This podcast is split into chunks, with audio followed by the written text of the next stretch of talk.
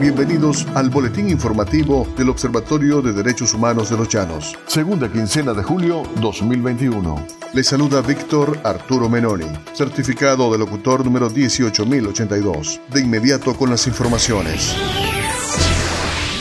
El Observatorio de Derechos Humanos de los Llanos desde sus inicios se ha concentrado en la documentación de las diversas vulneraciones de los derechos civiles y políticos que se registran en la entidad llanera, especialmente los derechos a la vida, a la libertad personal, el derecho a la libertad de pensamiento, de conciencia, a la libertad de expresión y de reunión. No obstante, en esta documentación se pueden visibilizar otros derechos humanos que son vulnerados por el Estado fallido.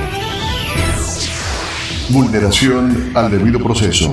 El día 23 de julio del año 2021, un grupo de familias de los privados de libertad que fueron trasladados de Guanare tras la masacre en mayo de 2020 en el Cepella, los penales de Tocorón, en Aragua, Puente Ayala en Azuategui e Injuba en Barinas, protestaron en el segundo circuito judicial penal de Acarigua, en el estado portuguesa. Indicaron que una gran cantidad de población penal oriunda de Portuguesa está padeciendo por retardo procesal, por lo que exhortan al Ejecutivo Nacional a abocarse y materializar las audiencias traslados y excarcelaciones. María Alvarado, madre de uno de los presos trasladados a Tocorón, señaló que más de un centenar de familias se encuentran desde hace 15 días a la espera de un pronunciamiento de los tribunales en torno a las causas de sus presos. Aquí hay un peloteo, vengan hoy, vengan mañana y al final no hacen nada. Son más de 60 presos que aquí están en Tocorón. Todo el tiempo nos dicen lo mismo y mientras la Comisión Especial para la Reestructuración del Sistema de Justicia designada por el gobierno nacional no se pronuncie, aquí no se puede hacer nada.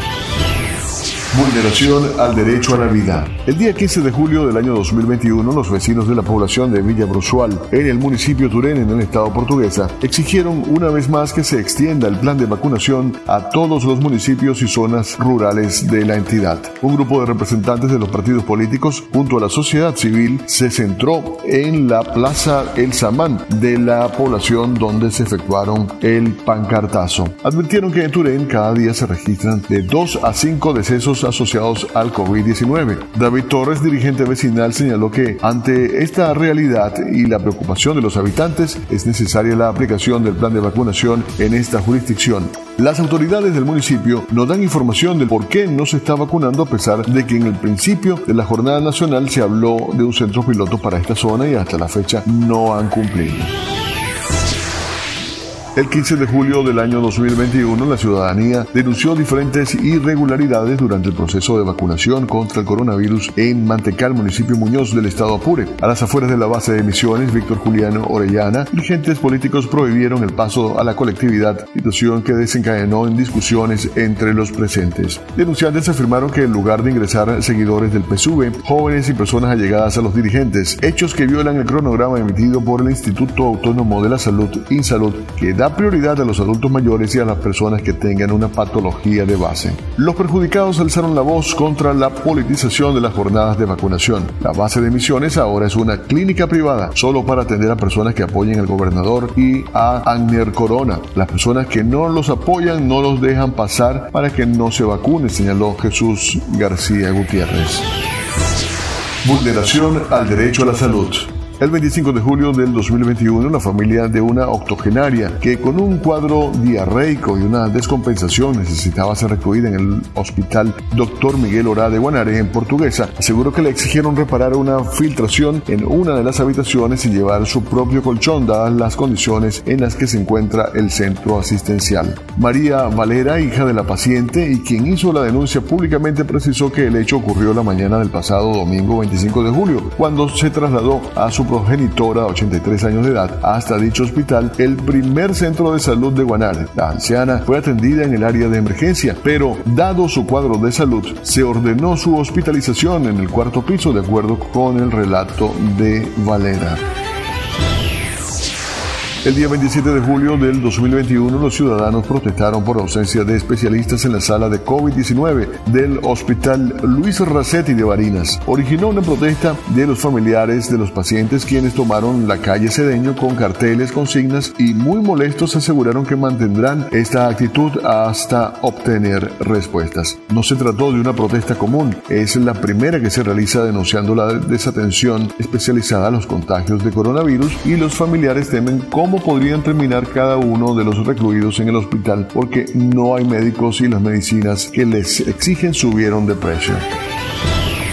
El 28 de julio de 2021, el Sindicato de Trabajadores de la Salud, encabezado por Miguel Barrios, denunció la escasez de insumos y el deterioro de la infraestructura hospitalaria en la entidad, situación que ha recrudecido en la pandemia por COVID-19. En San Fernando de Apure, el servicio de imagenología del Hospital Pablo Acosta Ortiz no está operativo. Los ciudadanos de bajos recursos han tenido que buscar opciones en el sector privado. Los más afectados son los pacientes con COVID-19. Es inaceptable que el servicio de imagenología del Hospital Centinela no funcione. Los trabajadores del sindicato advertimos a las autoridades sobre las fallas desde hace dos meses, señaló Miguel Barrios. El director del HPAO, Khaled Abu Kir, no reconoce el sindicato ni escucha las solicitudes del personal de salud, denunció Sintrasalud. No hay jeringas ni adhesivo, tampoco solución 0.9%. Todo esto es comprado por los familiares de los pacientes en los que en algunos casos por el personal de enfermería sentenciaron. Mencionaron que el ambulatorio del sector Los Algarrobos, mismo que se encuentra en una zona rural del municipio de Miruaca, no está funcionando, las instalaciones están inhóspitas.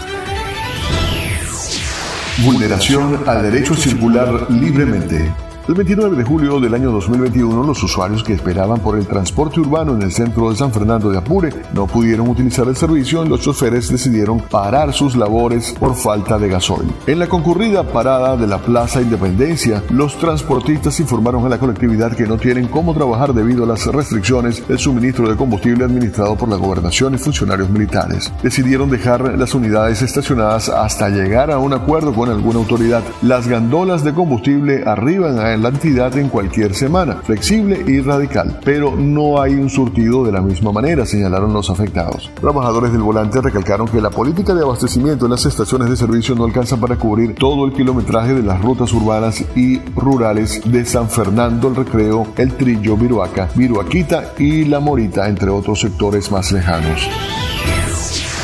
Y esto fue el boletín informativo del Observatorio de Derechos Humanos de los Llanos. Segunda quincena de julio 2021. Les narró Víctor Arturo Menoni, certificado de locutor número 18082. Arroba Víctor Menoni, arroba Menoni Voice.